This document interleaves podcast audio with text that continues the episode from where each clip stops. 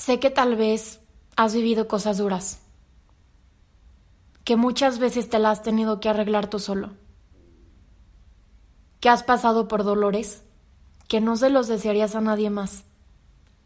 Has visto y vivido y sentido cosas que te han marcado. Sé que has aguantado cosas que no se deberían de aguantar, que hay heridas emocionales o incluso físicas que probablemente aún duelen cuando las recuerdas Sé que la vida no siempre ha sido justa para ti. Pero ¿quién te dijo que la vida era justa? La vida solo es. Y las cosas solo pasan. Y uno se enoja y se estanca y se pelea con el universo y luego le echa la culpa a Dios y luego le agradeces y luego le pides cosas y luego te vuelves a enojar con él o con lo que sea en lo que creas o con la vida en general pero con esa energía que tiene el otro porcentaje de control que tú no tienes. Y lo sabes. Sabes que es absurdo tu deseo de querer estar al mando de absolutamente todo lo que sucede a tu alrededor, porque es algo que nunca va a pasar. La vida solo es. Hubo una época en mi vida en la que creía que las cosas que se viven o que pasan son completamente responsabilidad de uno mismo. Que si quieres lograr un objetivo y no lo conseguiste fue porque debiste de haber intentado más, haber hecho más. Y sé que en algunos casos esta premisa es aplicable, pero hay muchos otros en los que no, porque factores externos también juegan un papel importante y son factores que nosotros no podemos controlar. Shit happens. La vida pasa Personas que amas se van de tu vida. Fallas en eso por lo que tanto habías trabajado. Las cosas no salen como esperabas.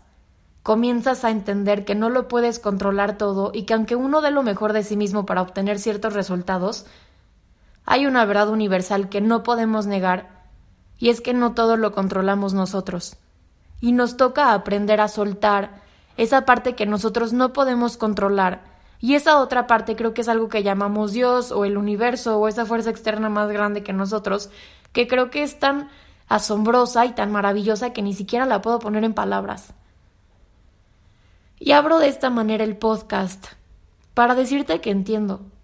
Entiendo el dolor, entiendo el miedo, entiendo la desesperanza, entiendo que hay días demasiado duros y justo porque lo entiendo, creo que es sumamente importante dejar de romantizar esta idea de estar herido dejar de romantizar esta idea de que estar mal es algo cool.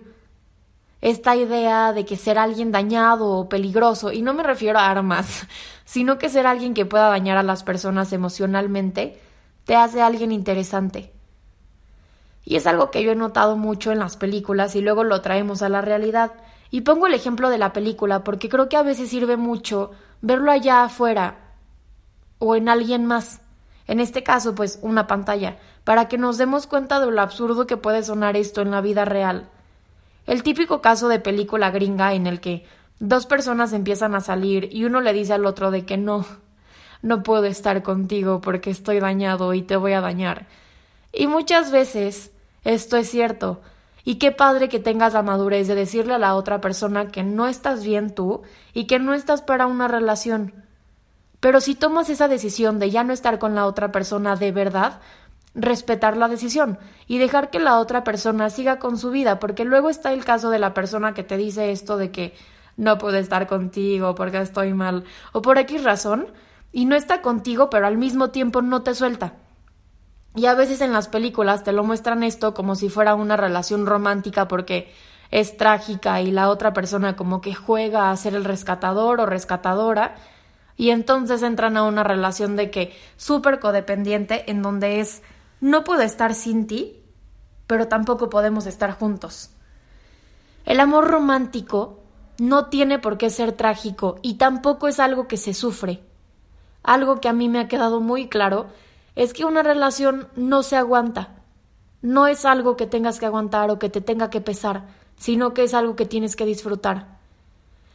Y creo que esto que voy a decir es algo delicado, pero creo incluso que hay quienes, así como han romantizado, romantizado, romantizado la idea de estar dañado, también hay quienes han romantizado las enfermedades mentales, incluso como si fuera de que lo mismo, algo cool o algo interesante, Y a mí, Victoria, en lo personal, me molesta mucho que intenten romantizar las enfermedades mentales porque son todo menos románticas.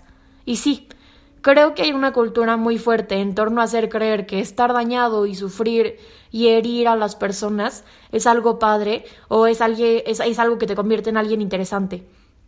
Y creo que mi molestia en torno a esta cultura, que ni siquiera sé decirle cultura, pero a toda esta corriente, es que contribuye mucho incluso a la desinformación acerca de las enfermedades mentales, principalmente porque no son una moda y no son algo que se elijan, y les digo, son todo menos románticas. Se ha normalizado y se ha hecho muy cool que las personas tóxicas digan que son tóxicas, como si fuera esto una bandera de algo digno de presumir o algo por lo cual sentirse orgulloso. Y el más grande ejemplo que ahora se me ocurre es TikTok. Seguro han visto este trend de this or that, y es hacer de que un video, normalmente con otras personas en las que eligen características que te gustan de una pareja o de alguien en plan como ligue, y muchas veces ponen de que tóxico o no tóxico. Y la mayoría de las personas eligen al tóxico. ¿Por qué? Porque hay quienes lo ven como algo cool. Y no estoy diciendo que sea su culpa verlo como algo padre, porque eso es lo que muestran los medios, que es algo interesante y es algo romántico. Solamente te digo que cuestiones la información que ves, porque ser tóxico o que te gusten las parejas o relaciones tóxicas ahorita, a la edad que tienes, tal vez te da igual. Pero si lo dejas pasar y sigues con el mismo patrón para relaciones futuras, créeme que no va a ser algo cool para tu persona ni para tu futuro. A quien se debería de ver como alguien interesante es a la persona que a pesar de las cosas que ha vivido, por más duras y feas y oscuras que hayan podido ser, ha salido adelante se debería de ver como alguien interesante a quien trabaja para mejorarse a sí mismo y que aunque haya cometido errores, porque todos nos hemos equivocado, es esta persona que aprende de sus fallos.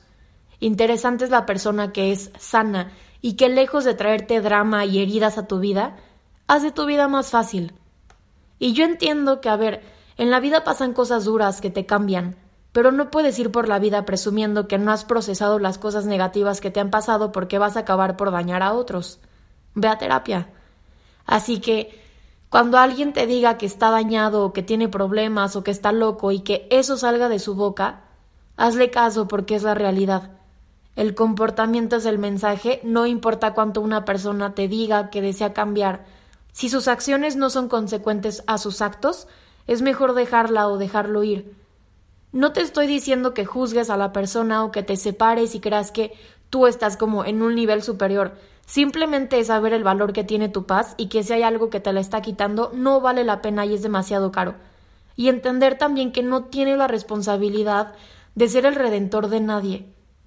Entonces, dejemos de romantizar que la idea de estar herido es algo interesante.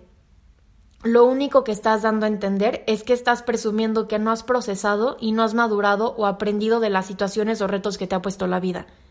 Puedes salir de ahí, y seguro puedes aprender muchísimo de lo que te está de lo que te esté pasando, pero para poder procesarlo, aprender y superarlo, pues muchas veces hay que pedir ayuda. Yo tengo el contacto de una psicóloga que de verdad, si llegara un mago y me dijera de que puedes tener el conocimiento de cualquier persona en el planeta, la elegiría ella, sin dudarlo. Es una mujer muy preparada y que sepas que no te va a juzgar. Y por otro lado, dejar de romantizar también lo que sea tóxico para ti, esto solo habla de tu falta de amor propio que tienes, ya que permites que personas que no te hacen bien te afecten a ti y afectan tu paz, tu vida e incluso tu futuro. Muchísimas gracias por haberme escuchado. Este, y pues a ver cuándo saco otro podcast. Bye. Feliz Navidad.